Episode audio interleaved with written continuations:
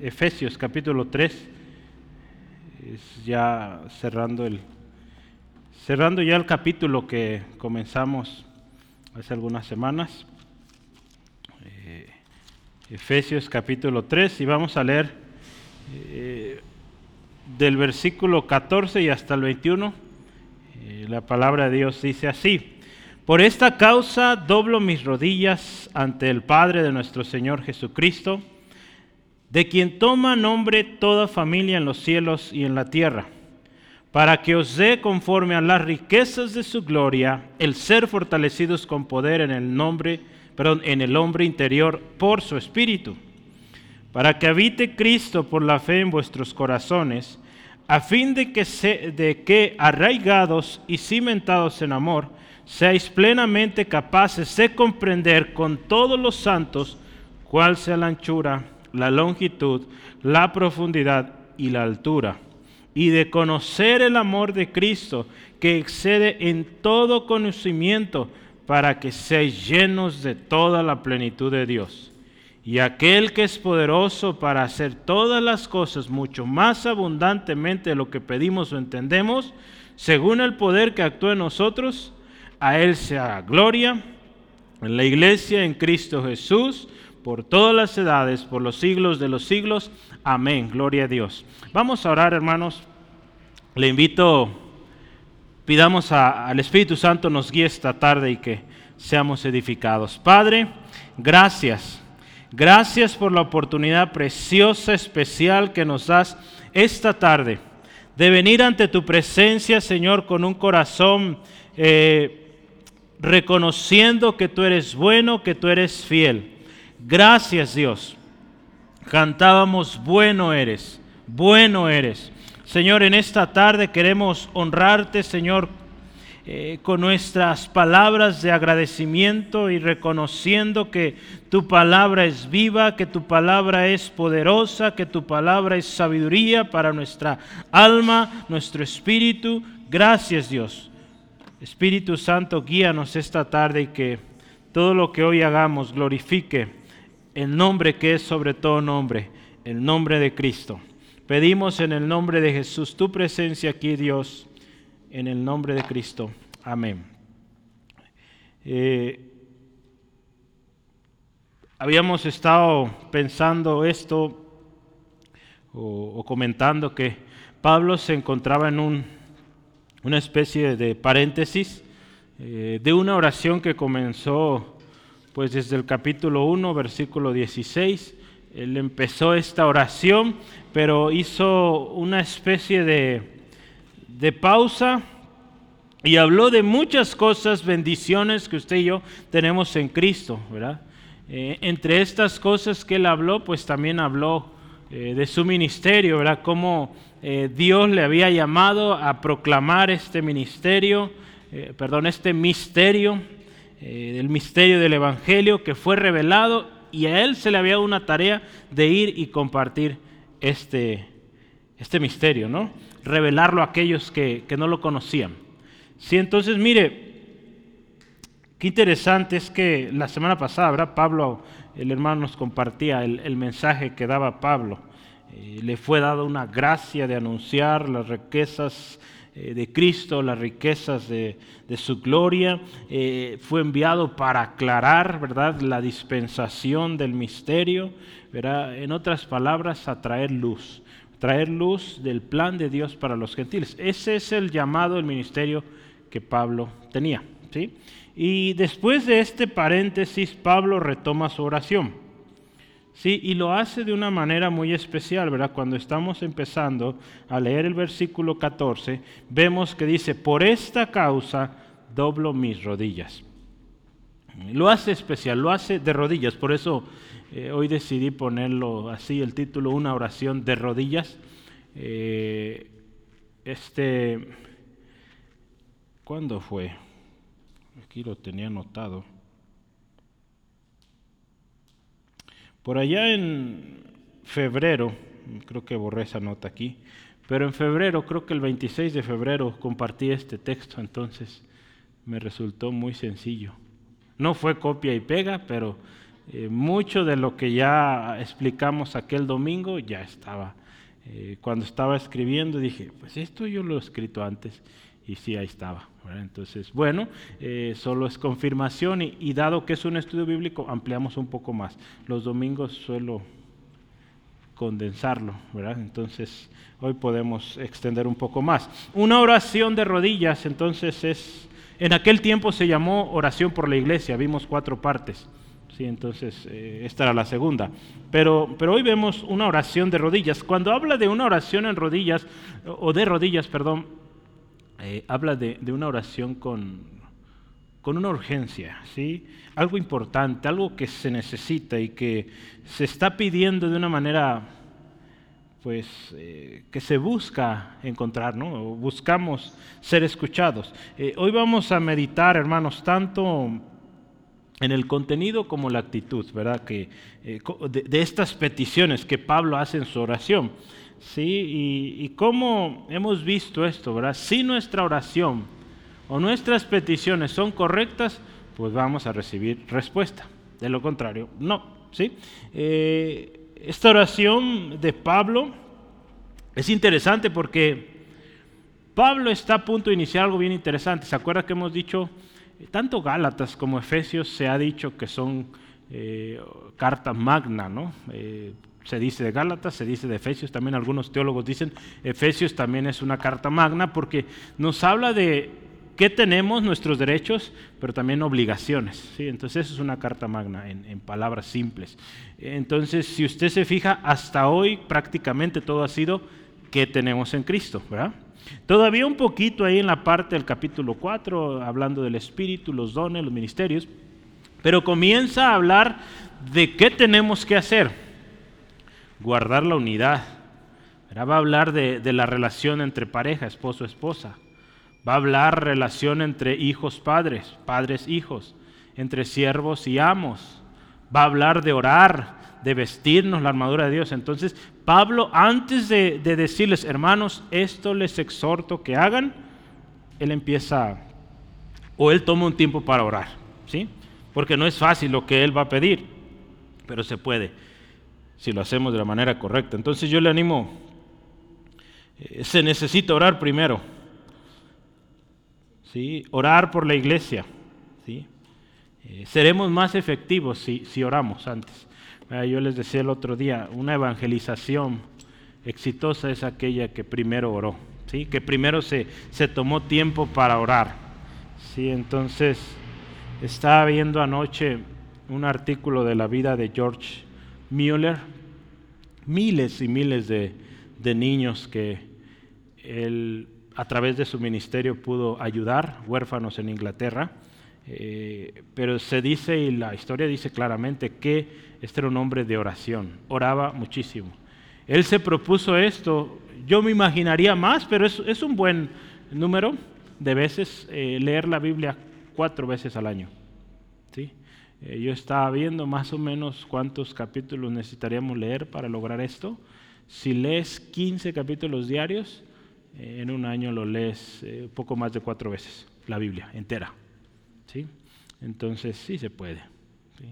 Eh, y una ocasión la leí como en tres o cuatro meses, que leía diez capítulos diarios. Entonces se puede. Eh, pero algo de lo que decían de este, de este hermano es que era una vida de oración tremenda. ¿sí? Él decidió desde el principio no voy a pedir a nadie. Nunca pidió y Dios siempre proveyó.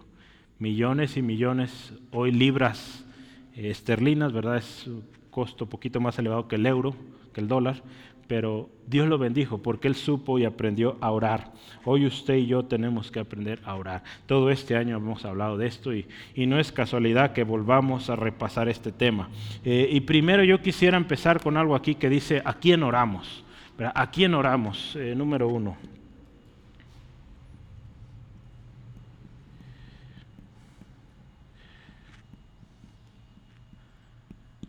Es una pregunta y vamos a ver los versos 14 y 15. ¿sí? ¿A quién oramos? Eh, Pablo dice ahí o empieza su oración, por esta causa doblo mis rodillas ante el Padre nuestro Señor Jesucristo. Hay un antecedente, ¿cuál causa? La Biblia ampliada dice, comprendiendo la grandeza de este plan, y, la Biblia ampliada dice completo, dice, la grandeza de este plan, la cual incluye a los gentiles o que une a los gentiles y judíos en Cristo, esta es la grandeza de este plan o, esta causa de la cual Pablo, por la cual va a orar. Efesios 3, 4, eh, Efesios 3, 5 al 6, si se recuerda, lo vimos hace algunas semanas, dice Efesios 3, 5 al 6, dice, ministerio, perdón, misterio que en otras generaciones no se dio a conocer a los hijos de los hombres como ahora he revelado a sus santos apóstoles y profetas por el Espíritu. Y ahí va el misterio. Que los gentiles son coherederos y miembros del mismo cuerpo y copartícipes de la promesa en Cristo Jesús por medio del Evangelio. Este es el misterio.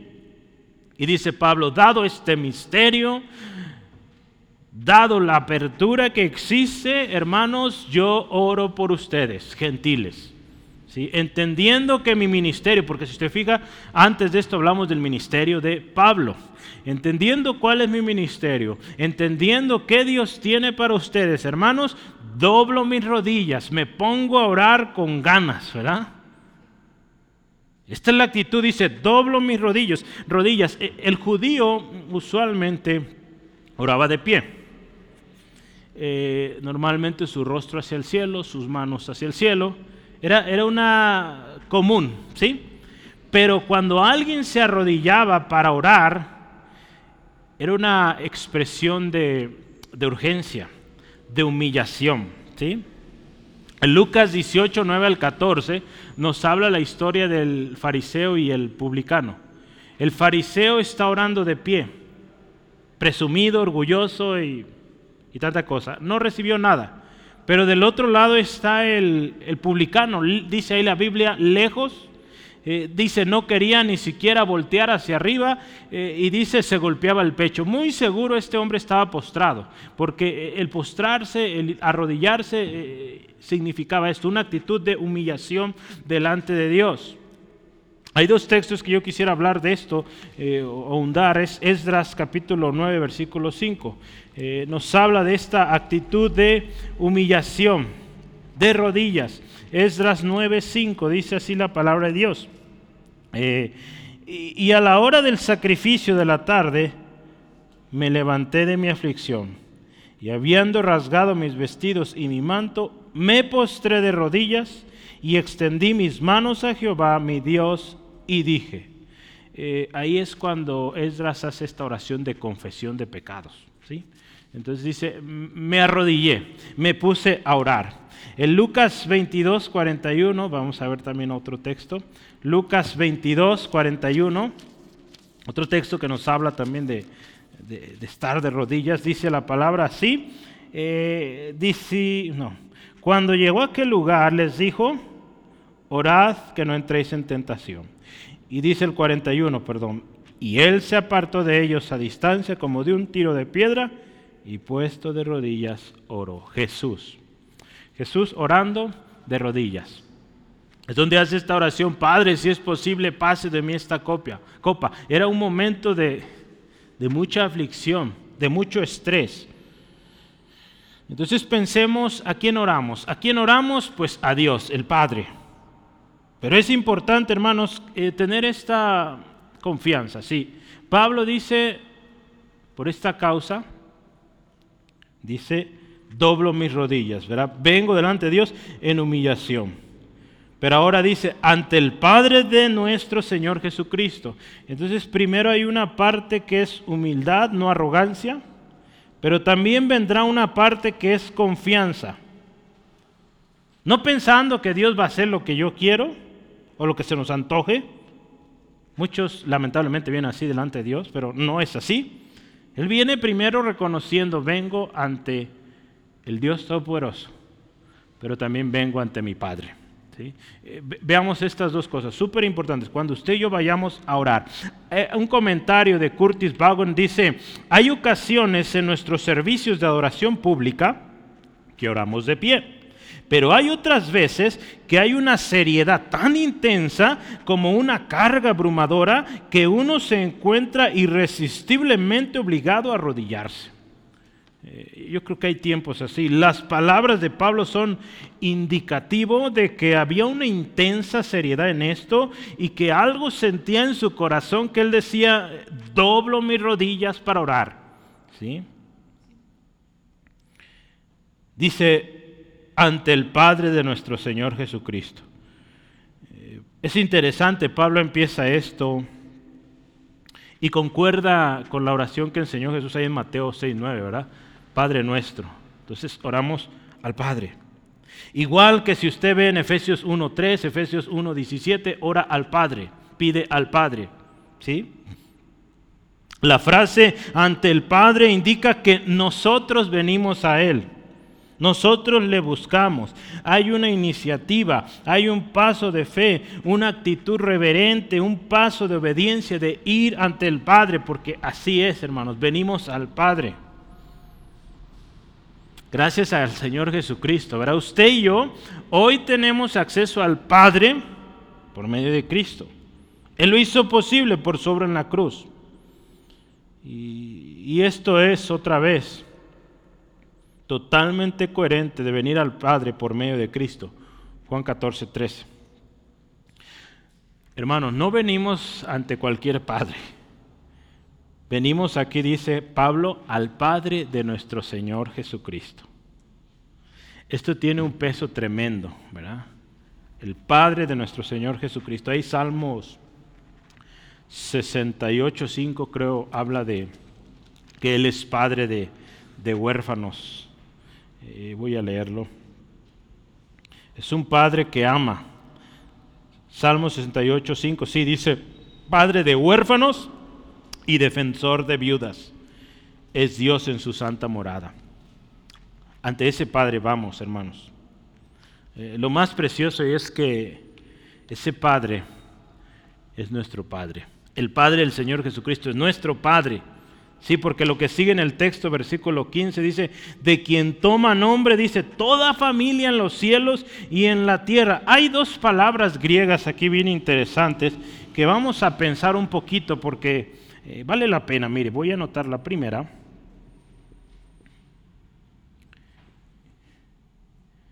Y la primera es paz. Por un lado voy a poner su pronunciación, ¿sale? Ahorita voy a poner, o le voy a decir su significado.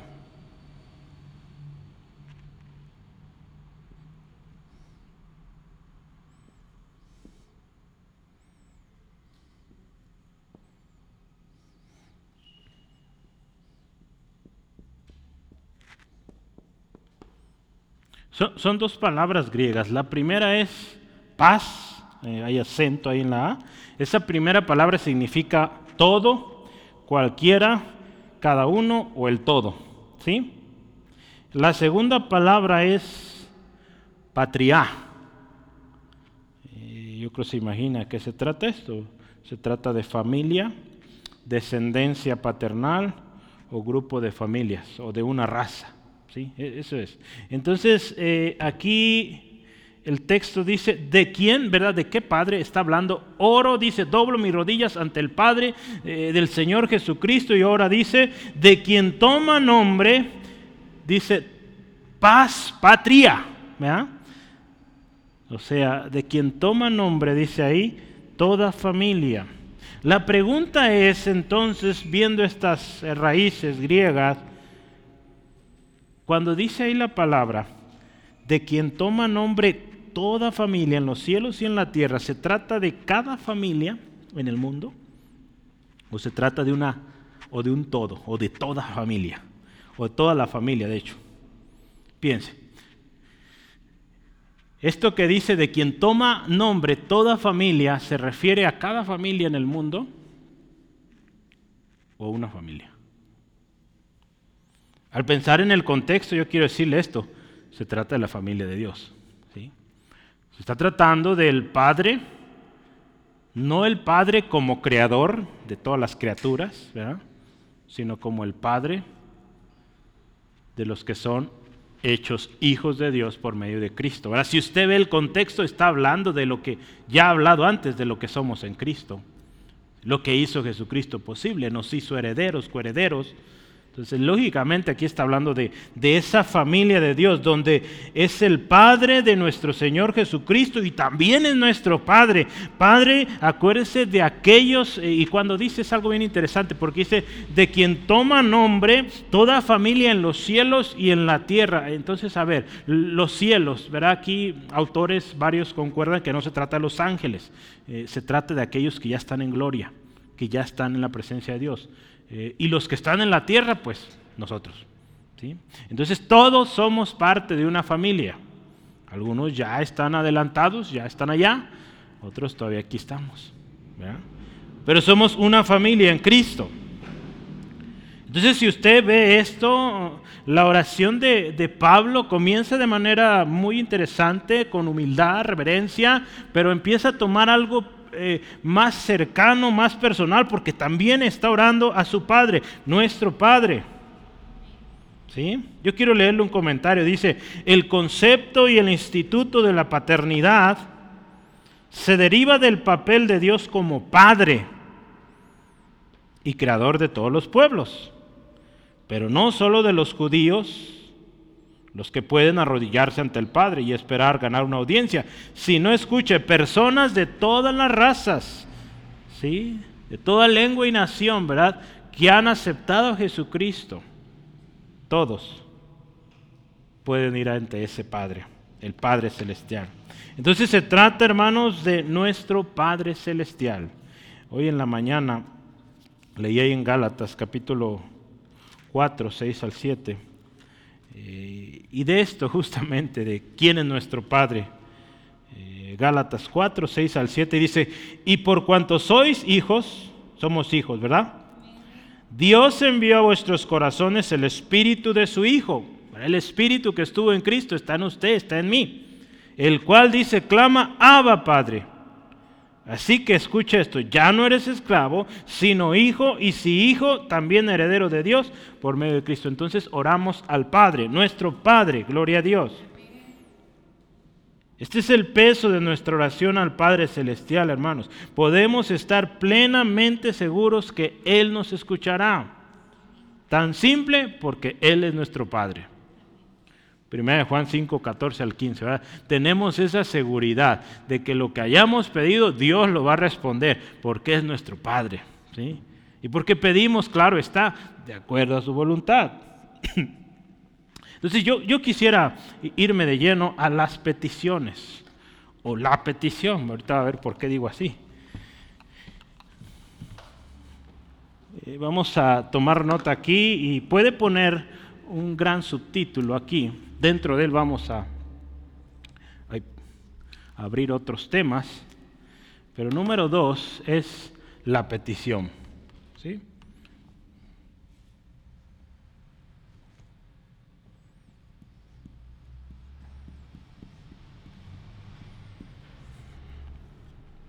Charles Hodge, uno de los autores que hemos estado para, usando para apoyarnos, eh, él dice que es una petición.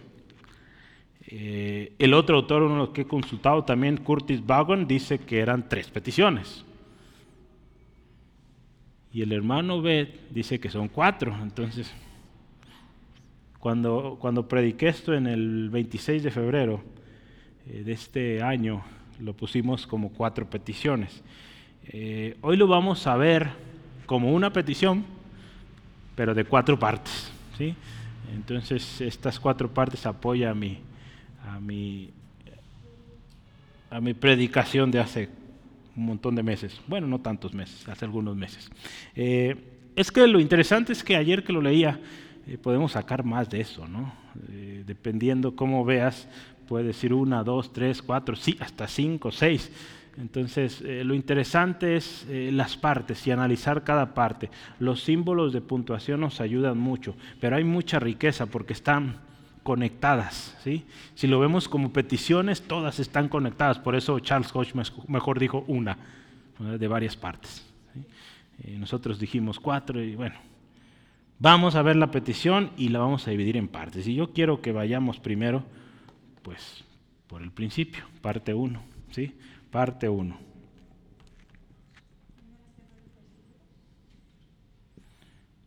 Sí, eh, vamos a irnos en las partes, yo les voy a ir diciendo cómo vamos, ¿sale?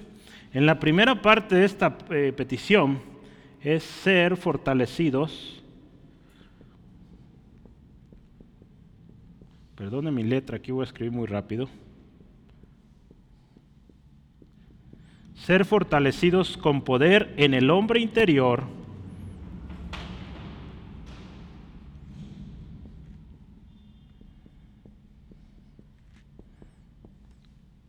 por su espíritu.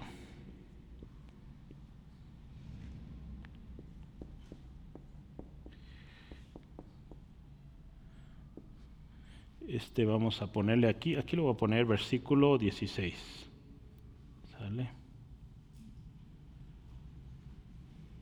Entonces la parte 1 de esta petición, ser fortalecidos con poder en el hombre interior por su espíritu. Versículo 16, él empieza su, oración eh, o su petición y dice, para que os dé, escuche esto, conforme a las riquezas de su gloria, el ser fortalecidos con poder en el hombre interior por su espíritu. ¿Cuál es la fuente de ese poder eh, que actúa en nuestro interior? Las riquezas de su gloria. Las riquezas de su gloria o su gracia son abundantes, son suficientes. ¿sí? Pablo está pidiendo, Dios, que los hermanos en Éfeso sean fortalecidos con poder en el hombre interior por tu espíritu. Y, sabe de dónde va a salir para esto?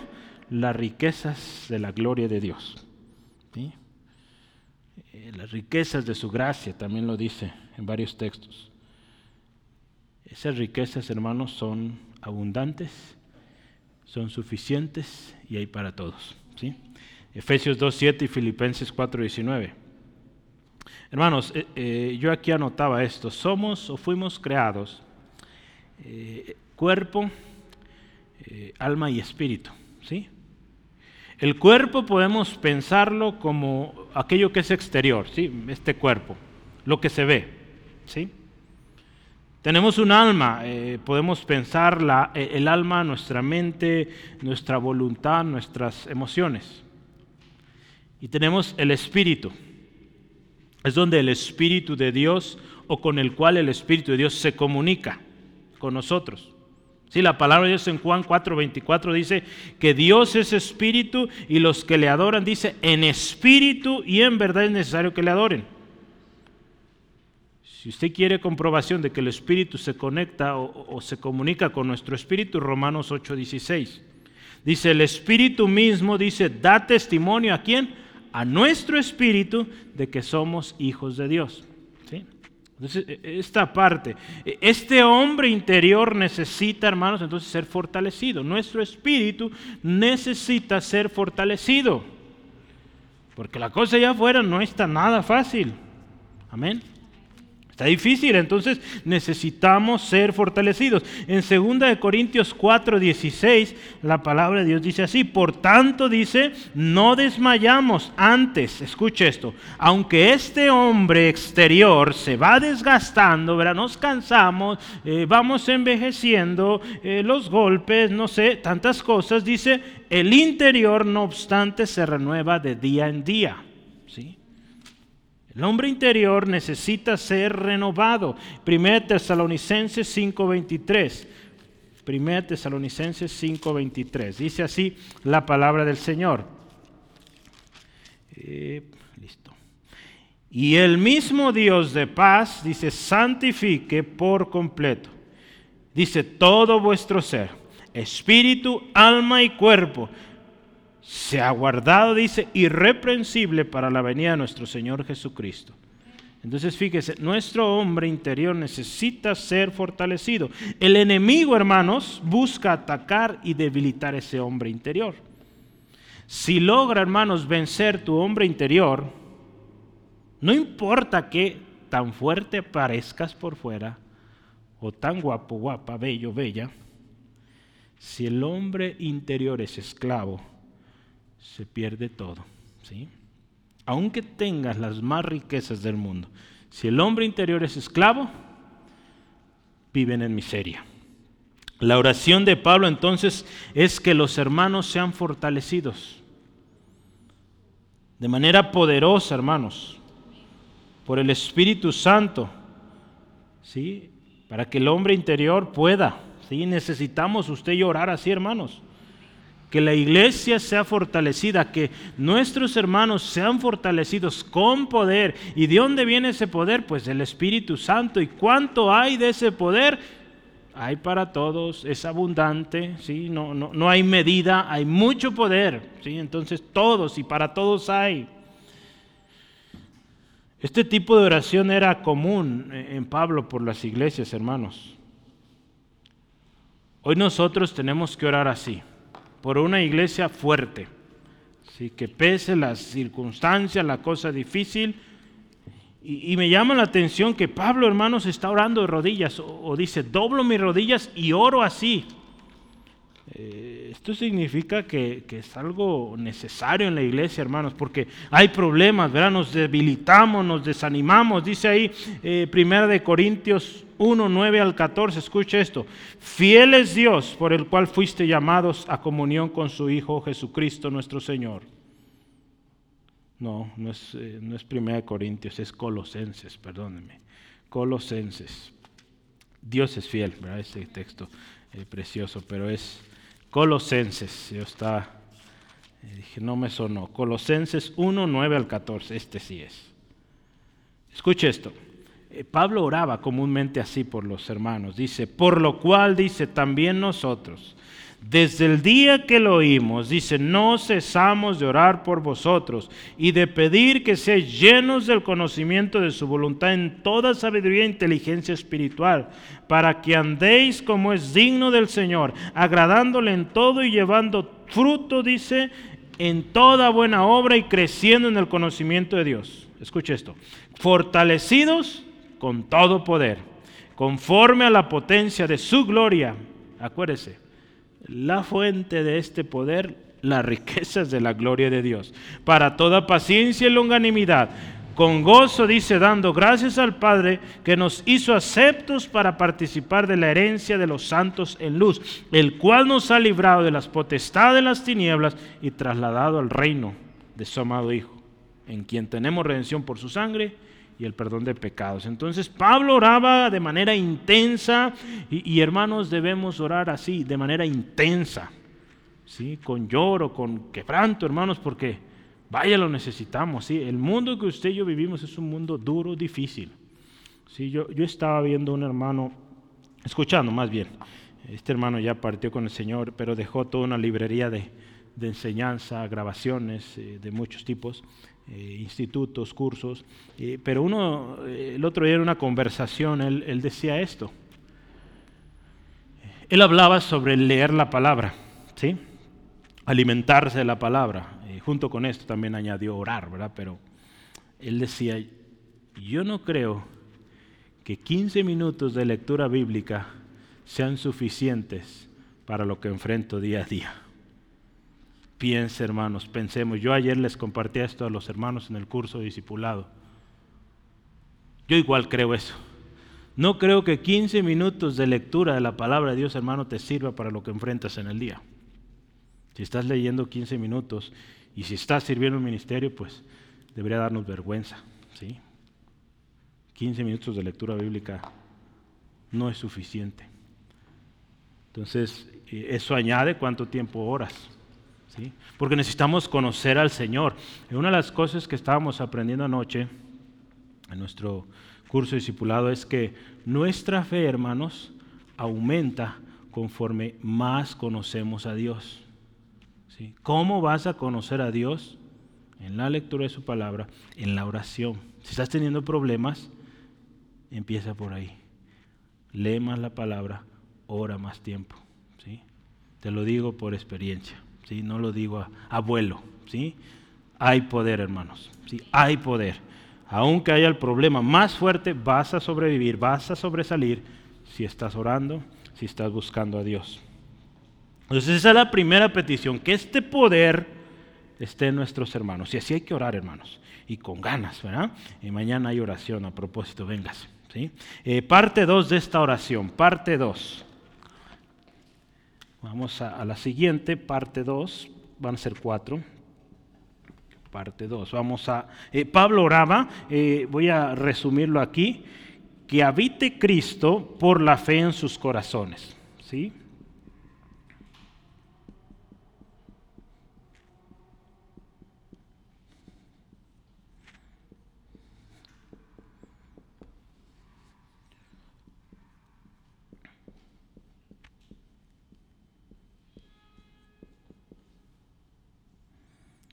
Esto está en el versículo 17, vamos a considerarlo. ¿sí? Otra petición, otra parte de la petición, si lo estamos viendo como, como un todo. En Gálatas capítulo 20, lo voy a leer. Gálatas capítulo 20. 2.20, ¿sí? no tiene 20 capítulos. Ya estoy hablando de otro Gálatas, no, Gálatas 2, versículo 20. Eh, dice así la palabra del Señor, con Cristo, escucha esto, estoy juntamente crucificado y ya no vivo yo, mas Cristo vive en mí. Y lo que ahora vivo en la carne, lo vivo en la fe del Hijo de Dios, el cual me amó y se entregó a sí mismo por mí. Pablo puede decir eh, de manera precisa aquí cómo es que Cristo vive en nosotros y el resultado de la habitación de Cristo en nosotros. ¿Sí? Cuando Cristo, el carácter de Cristo está en nosotros, hermanos, somos muy distintos. ¿Sí? En Gálatas 4:19, Pablo hablaba y, dice que él sufría, ¿sí? Por los hermanos en Galacia, ¿se acuerdan? ¿Qué sufría? Dolores de parto, ¿verdad? Yo no sentí esos dolores. Pablo tampoco, pero yo creo su mamá le platicó, o las hermanas le decían, es algo horrible. Y él decía, pues yo siento eso, hermanos, dice, hasta que Cristo se ha formado en ustedes. ¿Sí? Entonces, acuérdense, estamos siendo conformados o, o transformados, veámoslo también, para llegar a esa estatura, ¿verdad? Lo vamos a ver en unos, quizá en un mes o por ahí, o no sé vamos a hablarlo más adelantito, Que, buscamos y oramos llegar a ese, a ese nivel, a esa estatura del varón perfecto que es Cristo. ¿Sí? Eh, voy a leerle esta, este comentario. Dice, la fortaleza y el conocimiento por los cuales Pablo ora por los creyentes, no se dirige hacia sus logros individuales, sino hacia el amor mutuo, en respuesta al amor inconmensurable de Cristo por ellos. Que Cristo habite en ellos, que Cristo habite en nosotros. En aquel tiempo él oraba por los efesios, pero hoy oramos unos por otros, por la iglesia, que Cristo habite en nosotros y, Cristo habitando en nosotros, hermanos, va a haber un amor. Ahorita vamos a hablar más de, de este, del amor. Cristo, hermanos, dice ahí, habita, dice, por la fe en nuestros corazones. Entonces no se trata de algo que sintamos, ¿sí? Es algo que creemos. La habitación de Cristo en una persona o en su corazón, ¿sabe qué significa también? Significa eh, o indica un cambio. Indica que esta persona va madurando. ¿sí? Indica que hay algo en lo más profundo de su ser y que tiene eh, repercusiones hacia el exterior. No se puede esconder. Cuando alguien, hermano, vive una vida en Cristo y Cristo está siendo formado en su vida, la gente de afuera lo nota. ¿sí? Le llama la atención, oye, esta persona es distinta. ¿sí? Esta persona tiene algo que no tengo yo. ¿sí? Porque ven un distinto, ¿sí? ven un carácter contrario a lo que el mundo hoy vemos, ¿verdad? Siempre tomando ventaja, guardando rencores, eh, mal hablados, todo eso. Cristo está siendo formado en nuestras vidas. Amén, hermanos. Sí, amén. Entonces, tenemos que ser diferente. Hay un cambio en usted, en mí, hermanos. ¿sí? vamos poco a poco, no todos al mismo nivel, pero ahí vamos. ¿sí? Y eso, hermanos, tiene que verse, se ve. Porque Cristo está siendo formado en usted. Y acuérdese, Cristo en usted por fe. ¿sí? Entonces no significa que, vayamos a estar simulando o apariencias. No, eso va a ser fruto natural si Cristo está en nosotros. Cristo, hermanos, habita en nosotros por la fe, decía Charles Hodge, porque es por la fe que percibimos su presencia también. Es por la fe que percibimos su excelencia, su gloria. Y también dice, es por la fe que usted y yo nos apropiamos y correspondemos a las manifestaciones de su amor. La fe, hermanos, escuche esto, es para la comunión o esta comunión espiritual lo que la estima y el afecto son para las comunidades de la vida doméstica. ¿Sí? Eh, en las comunidades, hemos orado por esto en, las reuniones de oración, en la velada, las comunidades eh, que se arman en nuestra sociedad, hay de un montón de tipos de comunidades, pero una de las características para formar un grupo, eh, un grupo social, una asociación civil, podemos pensar también, es que pues haya acuerdo, ¿verdad? que entre los miembros se estimen, ¿sí? que, que tengan algo en común, que se ayuden unos a otros, ¿sí? esa sería la idea. ¿sí? No vamos a armar una comunidad de gente que le gustan los carros de carrera y que a nadie le gusten los carros de carrera.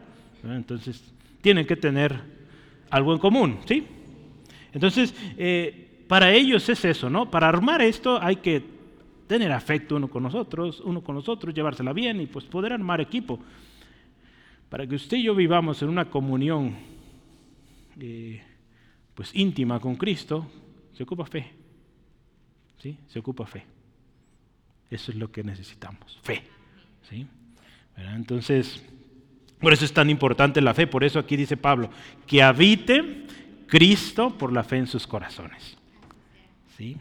La segunda parte de esto es, a fin hermanos, si se fija ahí, versículo 17, dice, a fin de que, arraigados y cimentados en amor. Vamos a conectar esto con el que sigue, pero vamos aquí. A fin de que arraigados, dice, o que profundamente cimentados, bien seguros en amor. ¿sí? Esto vemos las, eh, las peticiones que siguen, esto prepara, ¿verdad? Por eso era un relajo con esto de cuatro peticiones, dos peticiones, tres, no sé una petición, varias partes, ¿verdad? Porque están todas entrelazadas, ¿sí?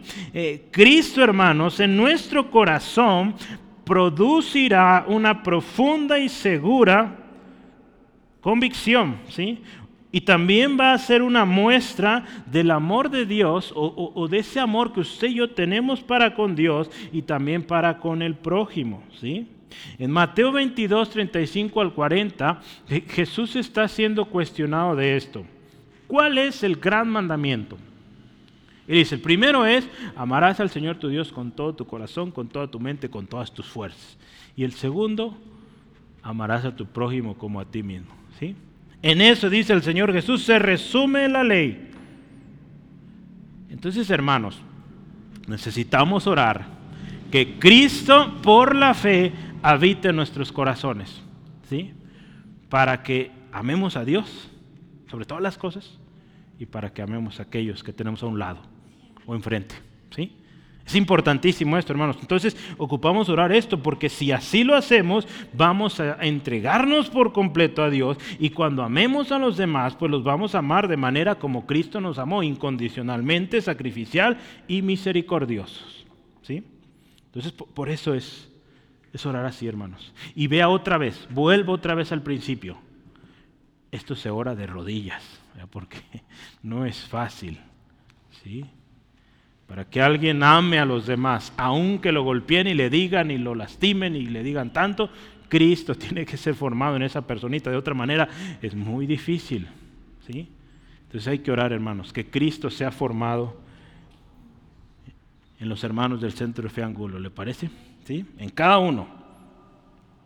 Parte 3.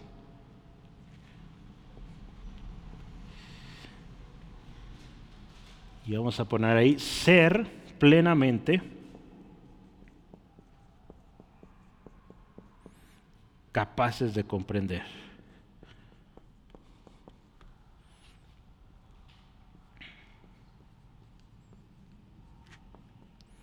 Ser plenamente capaces de comprender. Y ahí vamos a tomar el versículo 18. Ser plenamente capaces de comprender. ¿Comprender qué? Pues vamos a ver ahí de comprender con todos los santos, no es algo solitos, es con todos los santos, cuál sea la anchura, la longitud, la profundidad y la altura. ¿De qué será esto? Vamos a conectarlo en un minuto, pero del amor de Cristo. ¿sí? Eso es lo que necesitamos comprender. Pero yo quiero o dividir y aparte esto porque plenamente capaces, ¿sí? La profunda y segura cimentación de la cual hablamos antes, en amor de la iglesia, va a traer una capacidad de comprender. Entonces, mire, ¿cómo están ligados? ¿Sí? Primero, ser fortalecidos. Necesitamos fuerzas. Después, que Cristo Jesús habite por la fe en nuestros corazones. Y cuando Cristo Jesús habita en nosotros, vamos a comprender cómo es el amor de Dios, cómo es el amor de Cristo. Porque es una de las cosas que nos hace falta entender. Por eso le decía, conforme más conocemos a Dios, yo creo que más le amamos, más vivimos en temor de Dios, porque sabemos qué cosas le agradan, qué cosas no le agradan cómo Él quiere que hagamos, ¿verdad? ¿Qué quiere que hagamos? ¿Cómo nos comportemos, ¿verdad? ¿Cómo vivamos? Conforme más conozcamos al Señor. Por eso es súper importante. Entonces, cuando Cristo habita en nosotros, en nuestros corazones, vamos comprendiendo más. Y aquí habla una anchura, longitud, profundidad, altura. Cuando habla de, de estas dimensiones, podemos verlo, o magnitudes espaciales, la Biblia ampliada dice, experimentando ese amor increíble e infinito. ¿sí? Entonces, ¿qué nos dice esto? Vamos a, a, comprender experimentando ese amor, viviéndolo. ¿sí? Entonces, no, no se va a tratar de teorías, ¿verdad? que, conocemos el amor de Cristo porque lo hemos leído, no, porque lo hemos vivido en carne propia. ¿sí? Estábamos muertos, nos dio vida. Estábamos separados, nos trajo de vuelta. ¿sí? ¿Y cómo es el amor de Cristo? Podríamos listar un montón de cosas, hermanos. El amor de Cristo es tan precioso, tan especial, tan completo para todos, que yo aquí anoté al menos siete cosas del amor de Cristo. Eso lo compartí hace algunos meses, si gusta anotarlo de nuevo, pero es el amor de Cristo es, número uno, invariable. Así es el amor de Cristo, invariable, no cambia. Juan 13.1. El amor de Cristo, número dos, es divino. Viene de Dios, es Dios. Juan 15.9. Número tres, el amor de Cristo es abnegado. Juan 15, 13. Número 4.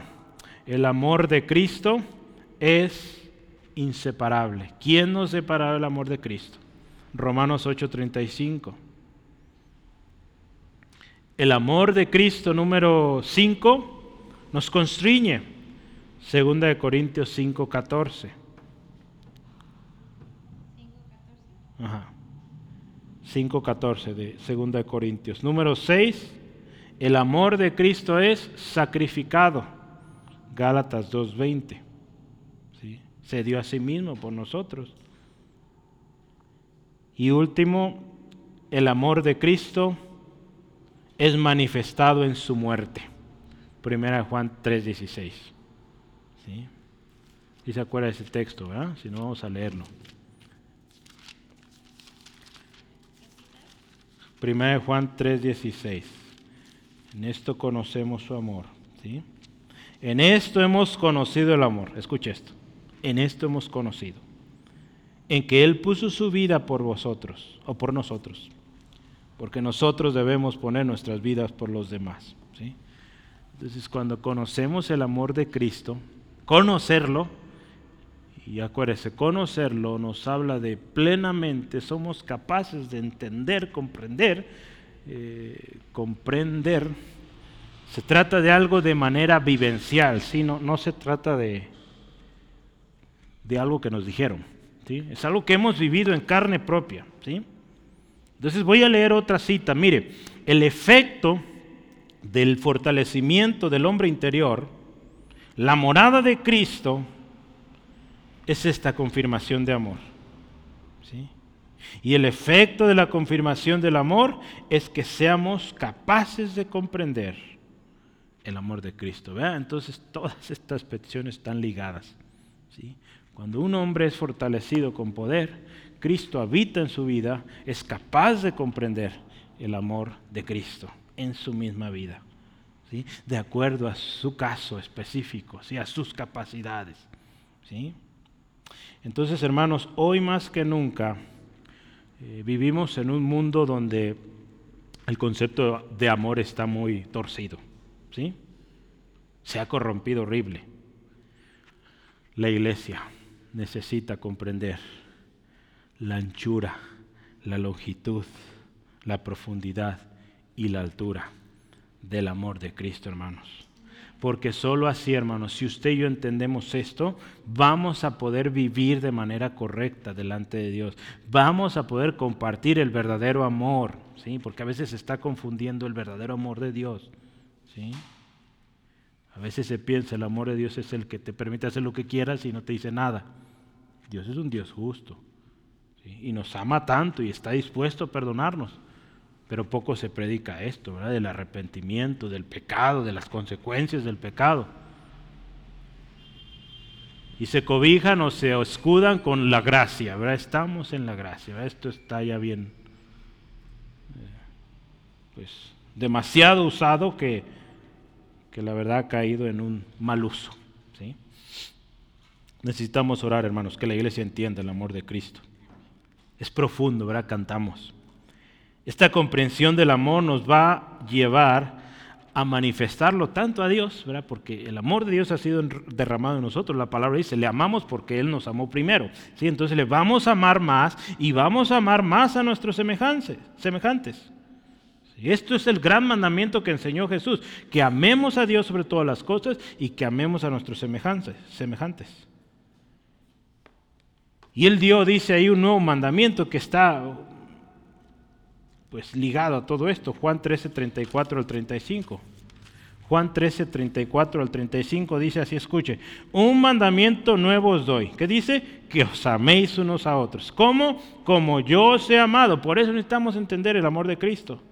Que también os améis unos a otros. Y dice, y en esto conocerán todos que son mis discípulos, si tuvieren amor los unos de los otros. ¿sí? Entonces, eh, por eso es necesario conocer el amor de Cristo, para que amemos a los demás, nos amemos entre nosotros y otros van a conocer. Así que somos seguidores de Cristo. Cuando ven algo en usted, ven ese fruto de amor. Cuando aquí habla de esto de anchura, longitud, profundidad, altura, es un lenguaje espacial. ¿sí? Esto exalta el amor de Cristo por su pueblo, que es un amor, escuche, inclusivo, inagotable y abnegado. ¿sí? Esto también de eh, inclusivo se ha distorsionado mucho últimamente. Pero el amor de Cristo, hermanos, necesitamos entenderlo. Yo creo que cada día lo comprendemos y yo creo que no llegaremos a comprenderlo en su completud o en su completo hasta que estemos delante de Él. Hasta ese momento vamos a poder entender, yo creo, un poquito más. ¿sí? Ahorita no entendemos todo esto. Y la última parte, hermanos, eh, ya no me quedo espacio, pero voy a ponerle aquí parte parte 4.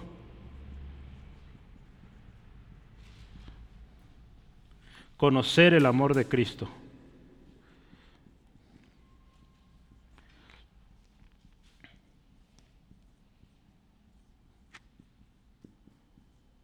Vamos a considerar ahí el versículo 19 le decía, esto todo está ligado, ¿sí? Entonces esto también está asociado con lo anterior, comprender, conocer, pero conocer nos habla de, algo que experimentamos, ¿sí?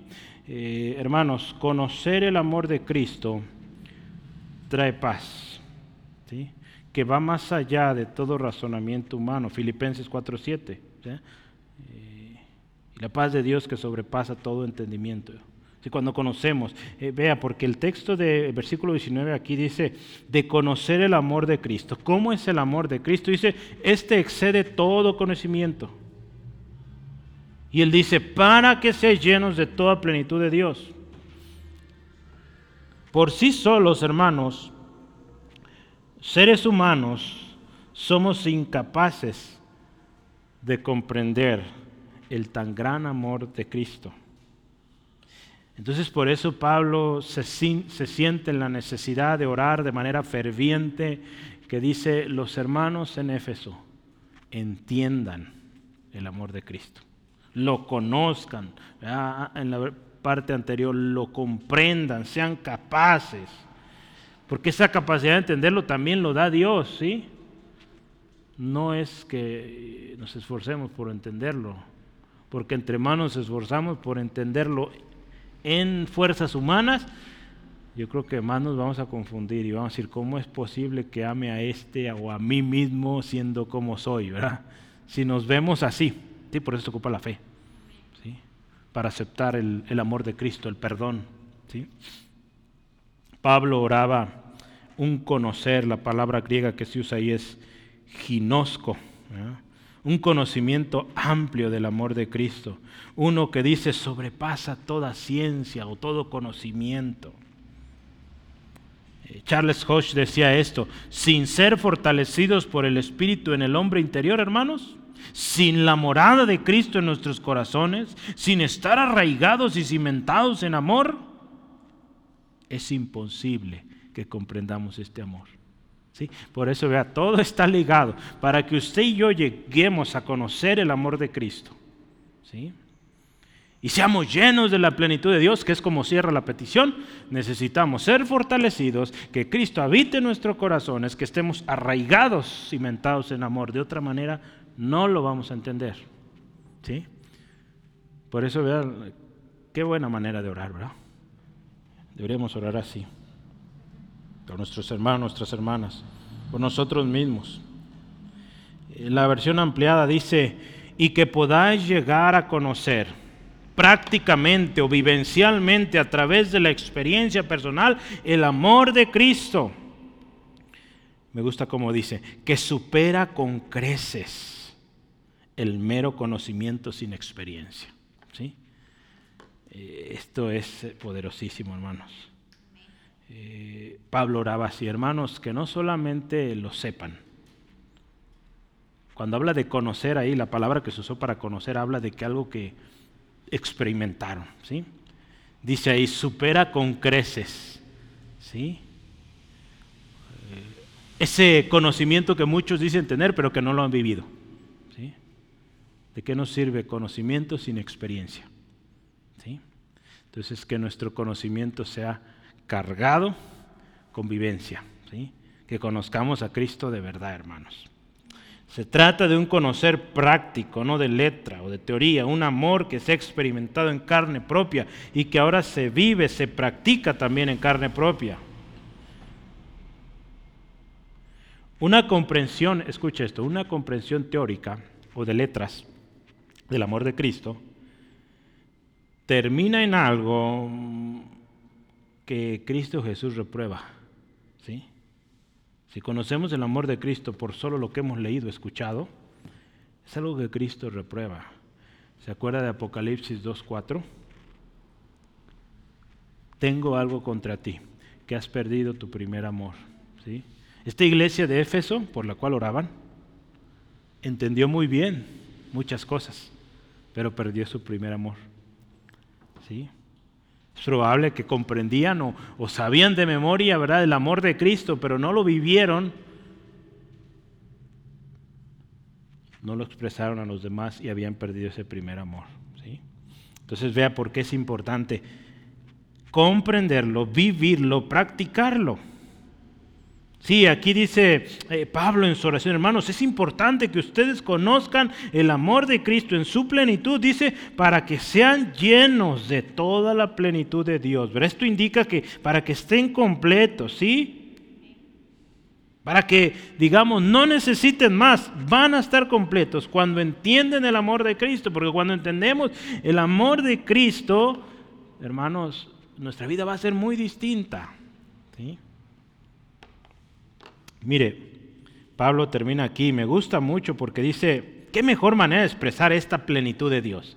Sí, porque aquí eh, usa o tiene un lenguaje trinitario, ¿verdad? Padre, Hijo y Espíritu Santo. Primero, mire, Padre. Eh, él ora al Padre que sean fortalecidos los hermanos. El Hijo. Cuando habla del Hijo, cuando habla de Cristo, nos habla de, la anchura, de, eh, de, la profundidad, de la altura, del amor de Cristo. ¿sí? Entonces, habla del Hijo, de la grandeza, la magnitud de su amor. Y cuando habla el Espíritu, el Espíritu Santo es quien provee ese poder en el hombre interior. ¿sí? Entonces, a través de esta oración está el Padre, el Hijo y el Espíritu Santo actuando. ¿sí? Entonces, vea qué, hermoso y qué congruente nuestro Dios. El Espíritu Santo guiando a Pablo para orar así. Pablo oró por poder interior, que es el resultado de que Dios mora en los corazones de los creyentes pidió que los creyentes sean fortalecidos, arraigados y llenos por la obra de tres personas, Padre, Hijo y Espíritu Santo. ¿Sí? Entonces, vean, en su oración, Él requirió del Padre, del Hijo y del Espíritu Santo. Hermanos, oremos por una iglesia fortalecida por el Espíritu, arraigada en Cristo y llena de la plenitud de Dios, de nuestro Padre Celestial. ¿Sí? Acuérdese otra vez, una iglesia fortalecida por el poder del Espíritu, arraigada en el amor de Cristo y plena, completa en Dios, nuestro Padre Celestial. ¿Sí? Usted, usted que dijo, ¿ya terminamos? Pues no, todavía no, ya mero, ¿sí? No se me desespere, faltan dos versículos. ¿Ya se durmieron algunos? ¿Siguen ahí? ¿Joel está dormido?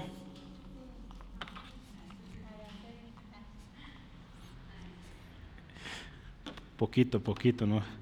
Ya vamos a terminar. Doxología final, número 3. Pablo termina con una doxología.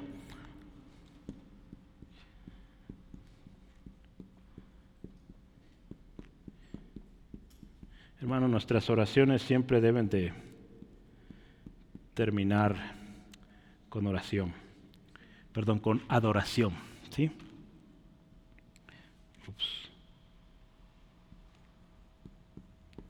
Entonces Pablo termina también con adoración. ¿Qué, es una doxología? Doxología es una, eh, en, el diccionario dice, es una fórmula para expresar alabanza a Dios. Las doxologías usualmente tienen dos partes. ¿sí? La primera parte es una expresión de alabanza a Dios y la otra también habla de una manifestación de su naturaleza infinita. ¿sí? Entonces, eh, a través de esta eh, forma de adorar, vamos a encontrar primero que habla, alaba a Dios y va a hablar, tiene que hablar de la, propiedad o la naturaleza más bien infinita de Dios. ¿sí? Eso dice el diccionario y de acuerdo a las doxologías que vemos en la Biblia, Pablo usaba algunas, en los salmos encontramos otras, eh, así son. ¿sí? Entonces, si, si vamos, vamos a ver estas esta doxología que, Pablo, o con la cual Pablo termina, adoración a Dios, al final de cuentas, alabanza a Dios. Versículo 20, escuche esto. Y aquel que es poderoso para hacer todas las cosas mucho más abundantemente de lo que pedimos o entendemos, según el poder que actúa en nosotros. Eh, aquí en este primer versículo, él tiene una expresión de alabanza. Aquel que es poderoso. ¿sí? Y tiene una manifestación de su naturaleza infinita al decir, mucho más abundante. ¿Sí? Acuérdense, nuestro pensamiento, nuestras peticiones son finitas. Dios es mucho más abundante. Entonces aquí están las dos partes de una doxología. Entonces, hermanos, se trata de algo, como dice aquí el texto, aquel que es poderoso. O sea, solo hay uno, solo Dios lo puede hacer. Dada su, su naturaleza eh, infinita, Él puede. Pero dada nuestra, eh, acuérdense, nosotros somos finitos, somos incapaces de comprender los planes de Dios, ¿verdad? De comprender los caminos de Dios, de comprender sus estrategias, sus propósitos. No, no, no podemos comprender, ¿verdad? Isaías 55, 8 al 9 nos habla de esto. Vamos a, verlo justamente, creo que alcanzamos. Isaías. Eh, 55, 8 al 9. Isaías 55, 8 al 9. Nosotros no podemos entender, hermano, todo lo completo que Dios tiene planeado. Entonces, dice ahí, porque mis pensamientos, dice, no son vuestros pensamientos, ni vuestros caminos, mis caminos, dijo Jehová. Como son más altos los cielos de la tierra, que la tierra dice, así son mis caminos más altos que vuestros caminos y mis pensamientos más que vuestros pensamientos. ¿sí? Entonces, eh, dice ahí, como están de retirados el cielo y la tierra. Pues hermanos, está, lejos, ¿verdad, Gaby? Yo creo que Gaby nos puede decir qué distancias, pero es, pues ni para qué contarle, hermanos. Así de grande es la magnitud de los pensamientos, de los caminos, de los planes de Dios. Entonces, eh, por eso tenemos que conocer el amor de Cristo, porque arraigados en el, cimentados en el, vamos a poder ir comprendiendo ¿sí? lo que Dios quiere, lo que Dios está planeando. No vamos a entenderlo todo, no, porque no somos Dios, pero Él nos va a revelar conforme vivamos más con Él. Eh, este autor, Curtis, dice, cualquiera que sea vuestra petición, nunca, hermanos, escuche esto, nunca podremos exceder la capacidad de Dios para responder. Por más cosa o cosa más grande que pidas, Dios tiene algo más grande. ¿sí? Es capaz de hacerlo, dice aquí el texto, sobreabundantemente. ¿Sí? Entonces, ese es el Dios al cual servimos y al Dios, hermanos, que tú y yo decimos confiar. Entonces, hoy oremos, ¿verdad? Vamos a orar ahorita, que comprendamos ese amor. Cuando entendemos esto, hermanos, cambia mucho nuestra perspectiva. Ayer estábamos hablando de vivir por fe y una de las cosas que es vivir por fe es eh, vivir con esa expectativa. ¿Qué va a hacer Dios? ¿Sí?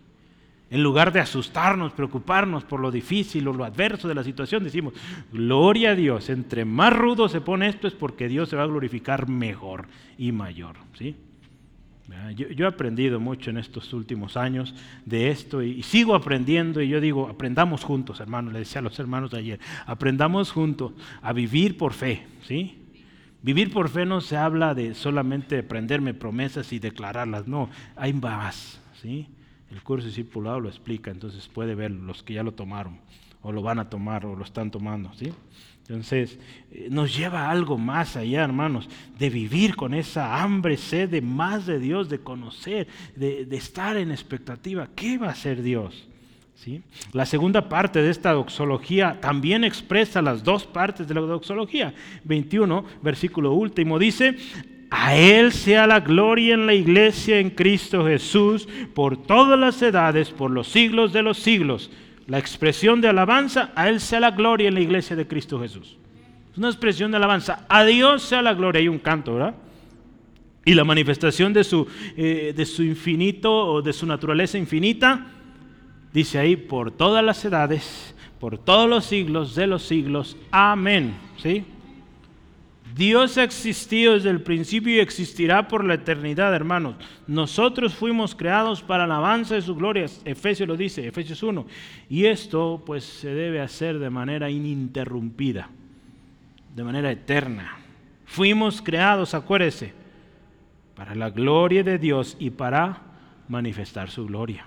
Por eso necesitamos conocerle, por eso necesitamos ser fortalecidos, por eso necesitamos estar arraigados, comprender el amor de Cristo para que reflejemos la gloria de Dios. ¿Sí? Entonces oremos una iglesia, hermanos, así, que vive para la gloria de Dios y para manifestar la gloria de Dios. ¿sí? Que todo lo que hace glorifica a Dios.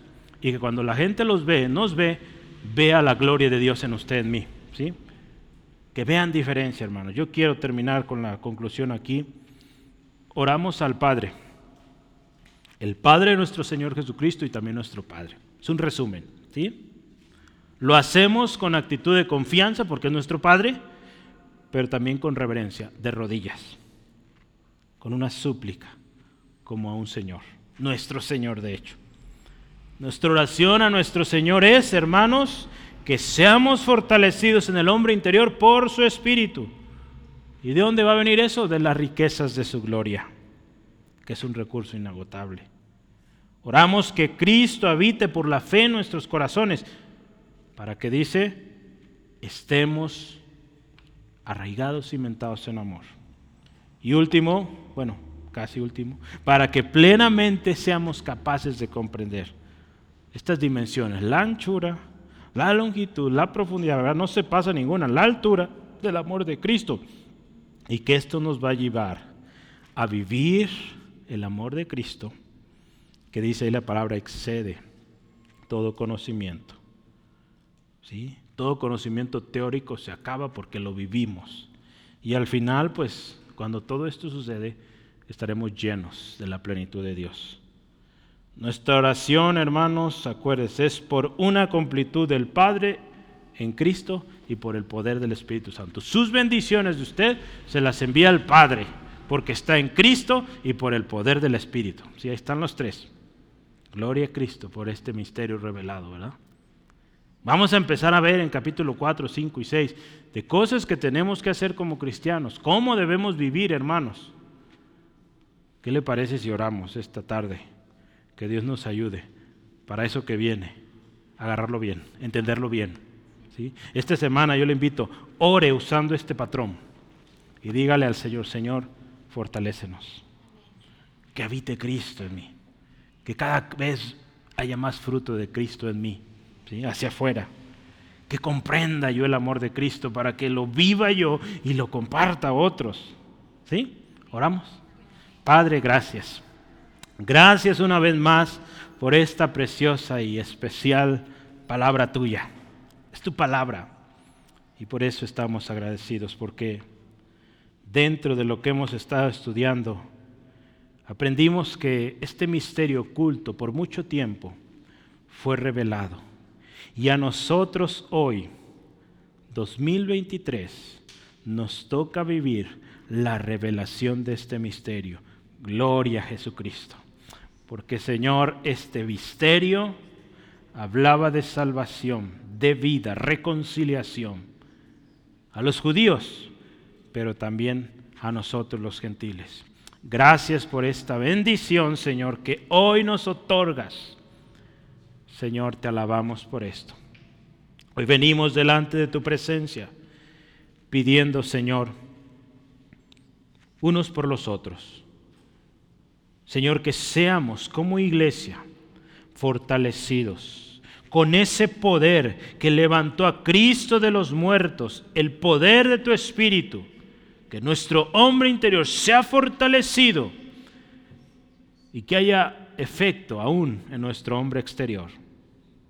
Oramos Dios también que Cristo Jesús por la fe habite en cada uno de nosotros, para que cimentados, arraigados en amor, seamos capaces o seamos plenamente capaces de comprender esta dimensión tan preciosa e incomparable del amor de Cristo.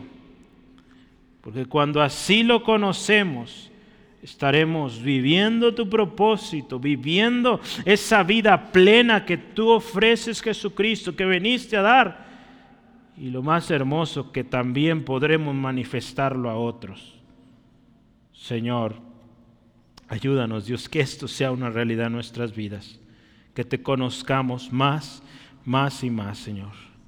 Hoy hacemos un compromiso también de buscarte para conocerte más y darte más gloria. Y tu gloria se verá a través de nuestras vidas. Invitamos también a aquel que necesita reconciliarse. Tu oración de rodillas, Dios la escucha. Si tú vienes hoy arrepentido pidiendo perdón a Dios y pidiendo a Cristo que sea tu Señor y Salvador. Hoy oramos, Dios, por esta vida que se reconcilia contigo, que viene por primera vez, sea tocada con el poder de tu espíritu que fortalece y da vida a aquel que estaba muerto. Gracias Dios por esta palabra hoy.